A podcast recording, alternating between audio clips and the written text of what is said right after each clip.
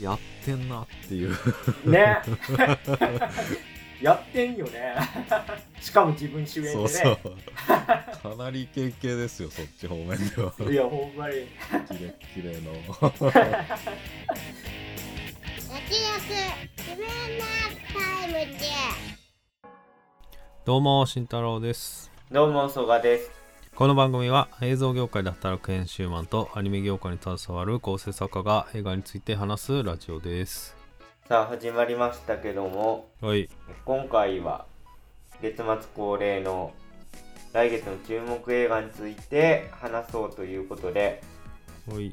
もう早速紹介の方に行っちゃいますか、はい。ではまずは1本目。えっと12月2日公開。月の満ち欠け仕事も家庭も順風満帆だった小山内は不慮の事故で妻の梢と娘の瑠璃を亡くしてしまう。悲しみに暮れる小山内のもとに三上と名乗る男が訪ねてくる。三上は面識がないはずの娘瑠璃と彼が過去に思いを寄せた同じ名前を持つ女性について語り始める。という内容なんですけども。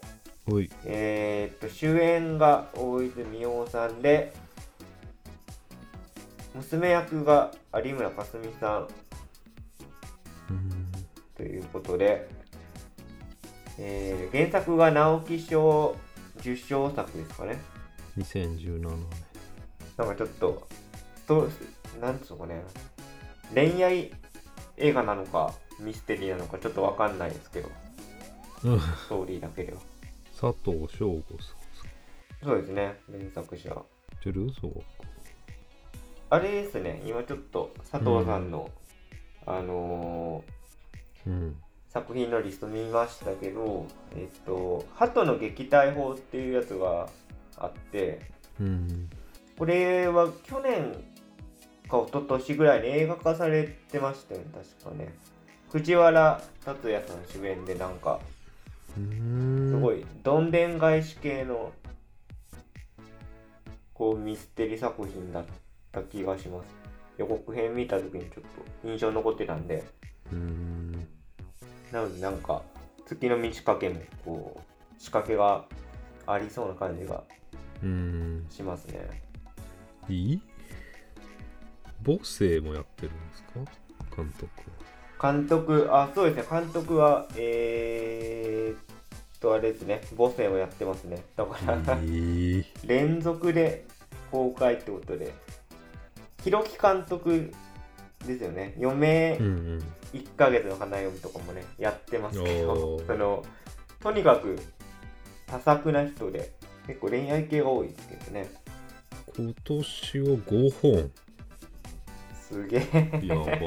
倒 れるすごいお元気ですね。結構ベテランな方なんですよね。まあそうえノイズに夕方のお友達あちらにいる鬼母性月の満ち欠け。へすごいな。えなんかこの人も元はピンク映画。みたいですね。へえあバイブレーター。うーんすごい元気だなまあちょっとどんな感じの仕上がりになっているのか まあ役者が揃ってる感じがあるんでねそうですね。うん。柴咲コウさんとかもね、うん出ますし。あと、ジャニーズの目黒くんもね。あ、そうですね。スノーマンですね。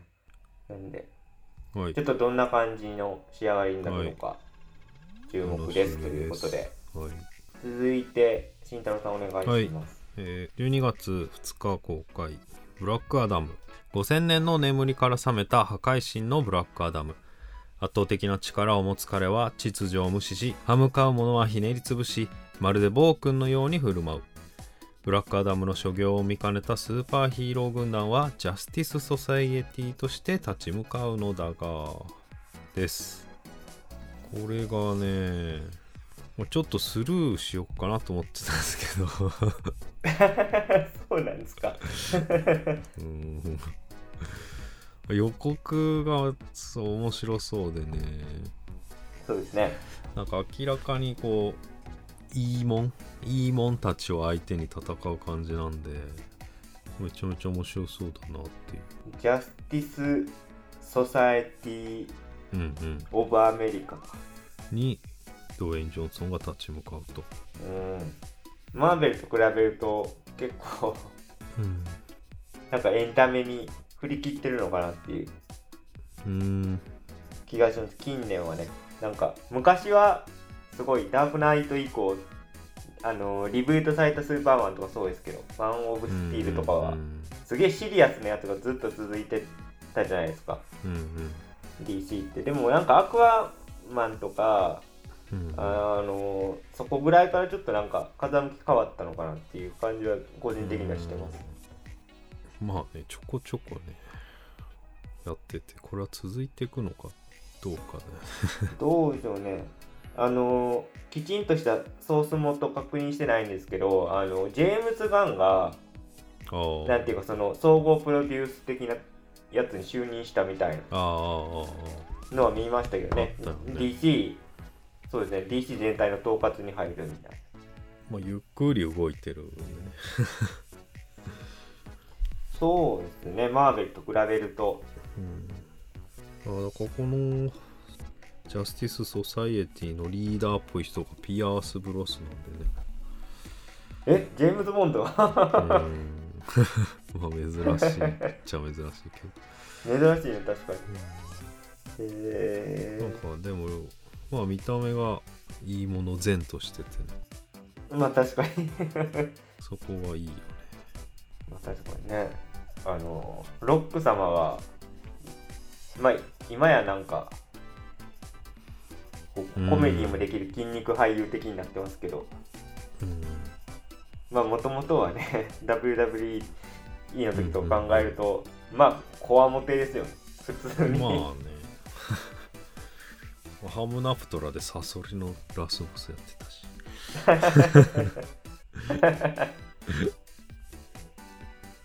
あれですかねワイルドスピード以降ちょっとなんかまたネクストステーはジかな？そうそう。ちょっと監督わかんない人ですねこ監督はジャウム・コレット・ステラスさんあのあれですねジャングル・クルーズでドウェイン・ジョンソンってやっあああそれなんだぽいですね。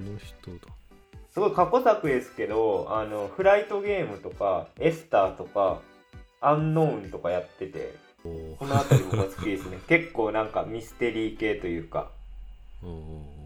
そういうのもあるしまあジャングル・クルーズみたいなディズニー系の対策もいけると。作風変わった？でも明らかになんか2000年代前半とうん後半で。そうん。エスターフライトゲーム不思議。もうこの辺りバリバリにねなんか単管系って感じですけど、うん、うん。まあでもめっちゃ有名だよね言っても、有名ですね、うん、映画ファンだったらちょっとなんかうん一度は見てみようかなっていうような感じの。フライトゲームなんて。まあでもこの頃のリアム・ニースンあでもあれかもう96時間とかであれか。バリバリにやってた頃。まあまあ器用なんですかね。これは見るだろうって感じですかね。そうですね。ブラックアダムはちょっとね気になりますし。あれですからねあのブラックアダムのキャッチコピー的な、まあ、日本側のやつだと思うんですけど、破壊神覚醒ですか？この明るい感じがいいなと思って。まあまあ、ね、年末映画ってことですかねじゃあ。アバターじゃないなって人はこれ行く。振り幅。まあでもいいんじゃない適材適所っていうかさ。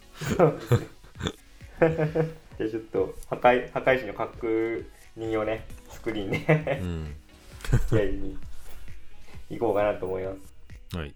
では続きまして、えー、と12月3日公開「ザ・ファーストスラムダンク。えー、とこちらはですねちょっと公式ホームページと確認したんですけどあらすじとかストーリー紹介はちょっとなかったんでみんな知りたがってるけど。出してない。ふわっとじゃあちょっと概要だけ、えー、と紹介します井上武彦の「スラムダンクをもとに、えー、とオリジナル映画化バスケットボールに熱狂する高校生たちの青春を描く、えー、と監督脚本を原作の井上武彦は務めるということで話題になっておりますがこれねどうなるんでしょうね、うん。あのー以前予告編が公開されたタイミングで一応番組の中ではちょっと紹介したことあるんですけども。えなんか今に至るまであんま追加情報が声優キャストぐらいしかないと声優いうキャストと、まあ、予告だけ予告で、まあ、考察する。そうですね。だいぶ映画探偵としてもこれ 難しいあれですけどえっとですね主題歌がザ・バースレット10フィートが担当っていうことでなんか一昔前のジャパニー。ズロック感人がありますよね。そういうこと言う。ままあでも10フィートまあ花道っぽいですか？ザバースで、ザ・バースであれですね。千葉さんがいるとこですね もうなんか僕らが大学入る前ぐらいか入ったまあ、後ぐらいが結構バリバリやってたなという感じですけどね。まああと CG ですよね。そうなんですよね。それも結構なんかうん。賛否が分かれてるとこですよね今ね、うん、ちょっとこの時代にあの CG はどうなんだっていう意見もあるしまあうん。僕はでも意外となんかワンチャンいい可能性あるんじゃないかなと思ってる派。まあまあそう、うん。まあ、CG だからってことはまあそうですよね。まだ見ない、うん。まあ、あとポスターがあるんですけどはい。えー、りょーちんがセンターなんですよね。あ本当だ。花道じゃないと。そう宮城亮太なんですよそれはなぜなのか。確かにルカワでもない。そうそうそう。なるほどね。まああんま意味なさそう。いやまあまあその例えばだけどなんか今回はりょーちんメインで次はまた違う人がなるほどな。ーに来てとかっていう、まあ、可能性も考えられるみたいああそうザ・ファーストスラムダンクですからね。うんザ・セカンドだったらじゃあ違う人がっていうまあそういうオムニバス形式の可能性もね、確かにあるかもしれないですね。まあ、声優もね変えてるし。そうですね。なんかその世間の反応を見るとそのキャストが新しくなったことに対するこうネガティブな意見が多いですけどまあでも仕方なくないですか？どうなんですか？高校生だもんな。うーん。まあもちろんねあのオリジナルキャストの人もできると思いますけど。でも不法で赤木の声優さんがそうなんですよこのタイミングで。ねね。それもありますしねあとどこをやるかとかっすよね。最初から行くのか途途中から行くのかね。何部作になるんだって話ですけど。またみっちゃんのあれ見るの？俺ら夏休みのために再放送で見てるからね。毎年先生バスケがしたいそうですそうそう。そうねあとは注目ポイントとしてはちょっと先ほども軽く言いましたけど原作者の人が監督脚本やるっていうことで僕地味にこれ結構僕は不安視してて そのやっぱね漫画の才能と映画の才能は違うんじゃないかなと思ってる派なんですよね。あの結構その漫画の原作者の先生はあんまりいい作品と思ってないけど 映画としてはすごい愛されてるやつって結構あるじゃないですか、僕はすごい大好きだった漫画で「ガンスリンガンガール」っていうやつがあるんですけうんどでアニメが1期と2期があってで世間的には1期がすごい名作とされてるんですよ。うんうんうんだけど原作者の相田先生がすごいその1期の内容に不満があってじゃあ2期からは僕は脚本書きますって言って書いたんだけどまあぶっちゃけあんま良くなかったなっていう。のとかなんか漫画原作者が映画に来て成功した例って僕もうビーバップハイスクールの人ぐらいしか知らないですけどビーバップの人すごいね評価高い。そその後確か映画監督としてもなあの何作かやってるはずで。うん。まあまあそうあんまり例もすごくはないよね。そうなんですよね。だから、まあ、井上先生のチャレンジはすごい応援してるんですけど気持ち的には。うーん。それもあるし、まあ、監督や監督脚本やってすごいよねすごいですね、まあまあそれもあるしね。結構さあの興味の対象はさやっぱ「スラムダンクやってた頃とも違うしバカボンド始めた頃ともさうん。なんか結構興味の対象が変わる人じゃないですか。うんうんうん。バカモンドもさあの全然剣を振らずに農業編が1年続いた例もあるので まあそういう心配を俺はしてますけ まあ確かにそうですよね。今だから井上先生の教育がどこにあるのかっていうとこ。どうーん。まあまあでもこれは今1年発起してというかまあちょっと「スラムダンクに向き合うかってことなんですかね。うんだと思いますよね。多分漫画の方も今結構バリバリはやってないんじゃないかな。わわかんない。リアルとか。バカボンド止まってる。止まってますよね、うん。リアルも。リアルもリリアル？リアルまあ連載中ですからね。あれも相当長いですけど。そうですね。リアル連載中にはなってますけど。99年からやってますからね。うん。そう考えるとまあその期間にちょっとアニメーションの方に興味が移って満を持して今回うん。メガホン取りますみたいなことなのかな、うんうんうん。でも井上武彦先生がやるんだったらそれは「スラムダンクだよ。紛れもない、まあ、誰が何と言おうとね。うん ブーイングも何もないですよね。ね。まあまあかなりの話題作ですね。そうですね、まあ、制作会社も東映うんうん。ですからまあ一応変わってはないですよね、うん。あのアニメ版とは、うん、あとちょっと,、えっとこのポッドキャストが配信されるタイミングではもしかしたら見れないかもしれないですけど今あの YouTube でね期間限定であのアニメの「スラムダンクのエピソードがうん。一部配信されているのでまあそれを見てこうスラダン熱を高めてから劇場に行ってもいいのかもしれない。ですうん。メガネくんのうん。大活躍するえ回 を見て、それ結構選ばないとあんまないよ まあ、あの回僕は好きですけどね。決勝だっけ？えー、いやんそれより前じゃないですか。両南？ちょっと具体的な話数は今パッと出てこないですけど。何戦だっけ？代わりに出るんだっけ？そうそう代わりに出る。そうだよね。うん。まあでもそう考えたら確かに、まあ、慎太郎さんが指摘した通りどこを映画化するのかっていうのはすごい重要な気がしてきます。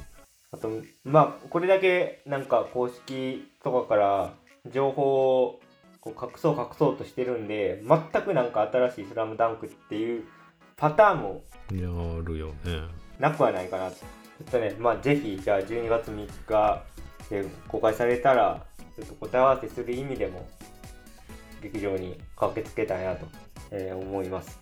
はい。では続きまして。はいよろしくお願いします。12月9日公開「ラーゲリより愛を込めて」第二次世界大戦後極寒のシベリアで日本人捕虜たちはわずかな食料で過酷な労働を強いられていた。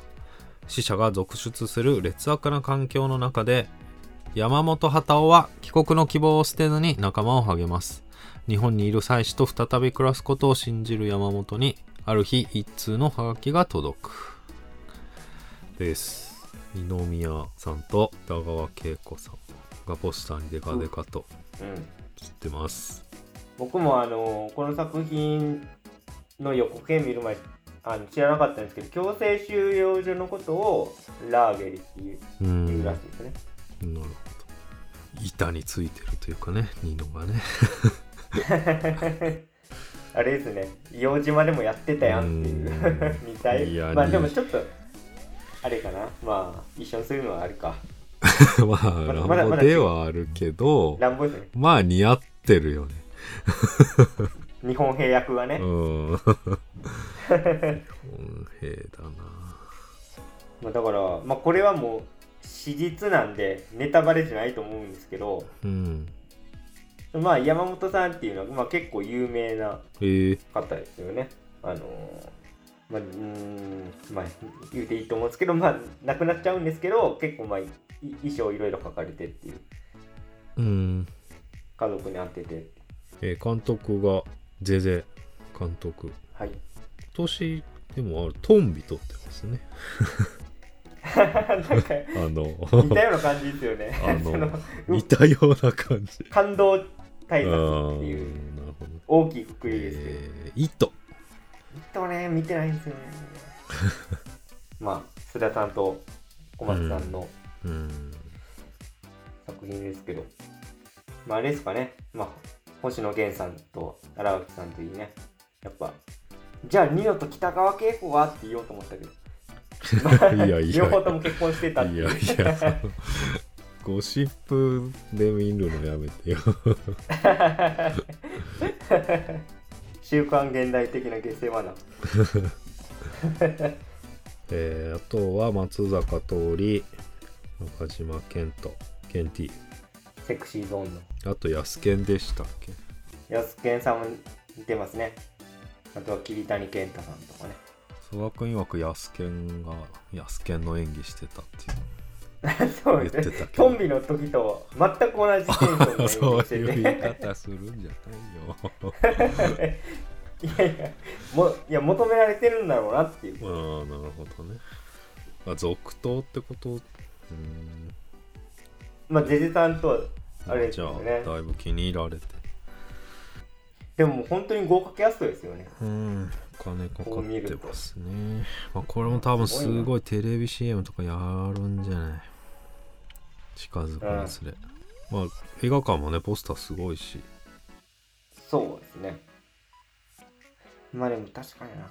なんかこのテーマに対して二宮君っていうのは 結構ベストな答えなんじゃないかなっていう。うん。気がしますよね。えでは続きまして、12月16日公開「アバターウェイブ・オブ・ウォーター」惑星パンドラでナビの女性ネイティリと家族を築きジェイクは平穏な日々を過ごしていた。しかし再び人類が現れジェイク一家は神聖な森を追われてしまう。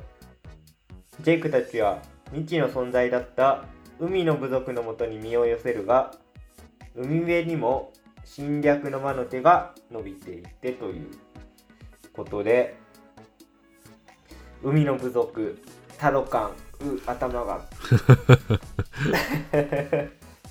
いやもうこれはね何年かけて作ってんねん。キャメロン。キャメロンだってもう前作 まあ本当に超一流だけが許される。うんこれどうですか？予告編とか見る感じまあ CG すごいってはなりましたけどうん。あのー前作は一応 3D っていううんここうキャッチーな要素があったわけなんです初が、なのかな？だったよね。うん、はうん。初ですね。一応その 3D 作品の先駆けとしてねアバターをこう鮮烈にうん。デビューを飾ったんだけどその後全然続かなかったですよこの流れはね。お まあ見たい人だけ見れば。いやもう全くだって 3D テレビとかあったんですよ。もうもはや懐かしいですけど。いやあったあった。なんかメガネついてたよ東芝のテレビ。そうそうそうそう。懐かしいや。持ってたよ。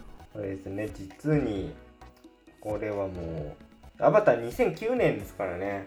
監督作は普通に前作がアバターってこそうですね、うん、脚本とかではあの入ってますけどね。とアリータバトルエンジェル。まあターミネーターとちょっと関わったり。そうなんだよな。キャメロン関わったターミネーターなのに評判良くないっていうね あのアリーダバトルエンジェルは結構あの見た人の評価高いですけどね。もともとあのキャメロンがガンム日本の漫画のガンムをね、映画化しようってしてて、まあ、それをロバート・ロドリゲスが引き継いだ感じで。でキャメロンが一応監督としては参加してないんですが、まあ、脚本をやってるっていううん。中ではあります。一応ですね、まあ、これはどこまで本当になるのかわかんないんですけども、うん。えっとアバターのシリーズは一応5部構成で考えてるみたいうん。な 話もありまして、まあ、それのじゃあ第2作目っていうことで当たるんですけども僕はちょっと不安視してるとこ1個いいですか？はい上映時間が192分なんですよ。えぐー。これちょっと持ってくれるのかっていう。僕のあのこれおそらく休憩入んないですよね。休憩とかまあないよね今システム的に。自主休憩。自主的にこうピットインしないといけないってことでしょ。これこの番組で言うのどうかと思うけどそれを見なければ190分自由な時間ができるわけだ。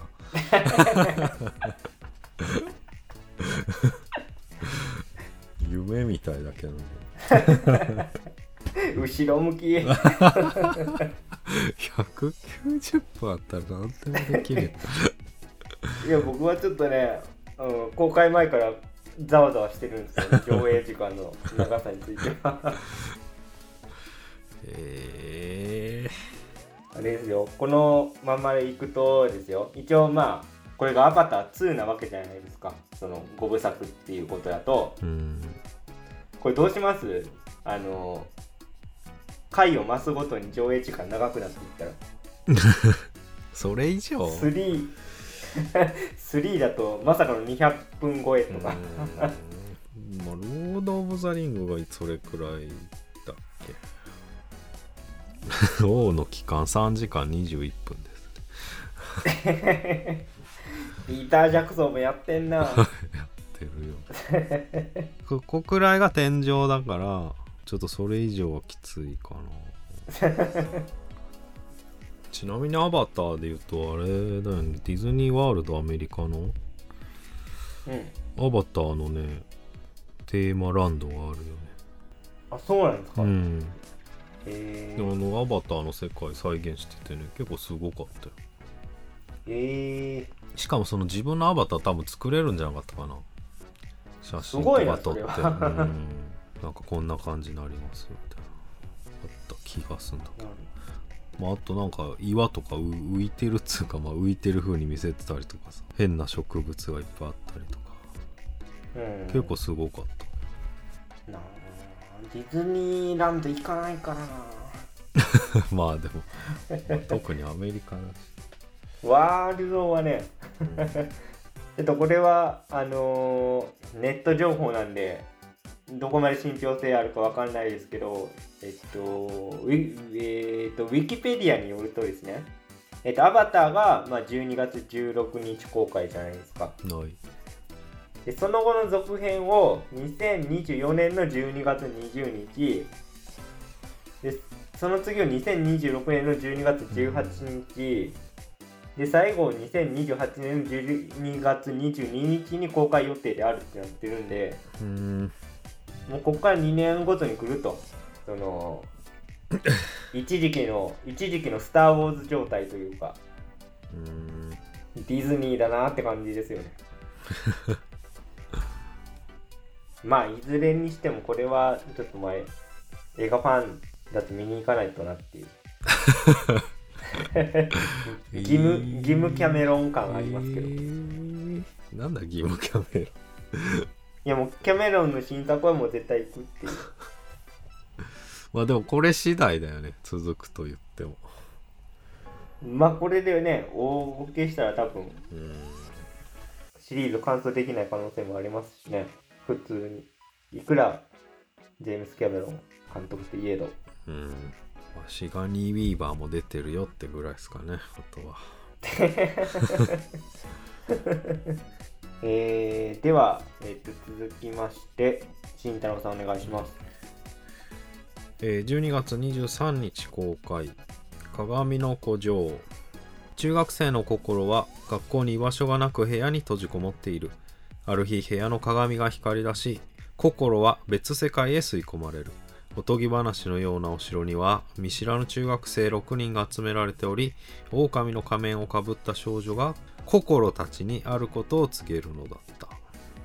です、えー監督原敬一さん。原作辻村瑞希さんですね。はい。本屋大賞受賞作品ですね。そうですね。僕は辻村先生はすごい好きで。もちろん小説も好きなんですけど確かねドラえもんの脚本をやってたはず、うん。映画の。うーんそれそれは結構評判も良かったし面白かったんですよね。えーですねドラえもんのび太の月面探査機うんこれ結構面白かったですね。まあ、あと最近の映画で言うと派遣アニメのあの原作ですよ。うーんまあとにかく仕事量多い人だな。精力的だよね結構めちゃくちゃそうですねずっとうん、直木賞取ったメイド巡りっていうやつも結構面白かったですね。まあ監督は原敬一さんなんですけど、えーまあ、結構アニメ久しぶりなんじゃないかなと思ったんですが、あれですね。今ちょっと情報調べたら、あの、バースデーワンダーランドがあったんですうんね。2019年。ただこれ全く話題になってなかったですね。なんかですね、結構声優陣が、あのー豪華芸能人多数だったんで、あ俳優使ってそうそう。それで結構テレビで、まあちょいちょい見たかなっていう。うんまあ基本的なことを押さえておくと猛烈大人帝国の逆襲の監督ですよねクレヨンしんちゃんのねそうですね。名作のうんあとは僕、まあカラフルとかは好きでしたけどね。まあこれも、あれですよね。原作小説があって。うんそれの映画化っていうことで言え言えば、まあ、今回のパターンとちょっとまあ通じるものがありますけど、まあ、これちょっと無理やり共通点見つけた感じですけどカラフルの主人公もそうだし、まあ、今回の鏡の古城のね主人公の女の子うんもそうですけど結構不登校的な要素が共通してるなと思います。うんキャストは堂間亜美さん北村匠海さん、まあ、今回も俳優ってことですかねそうですね。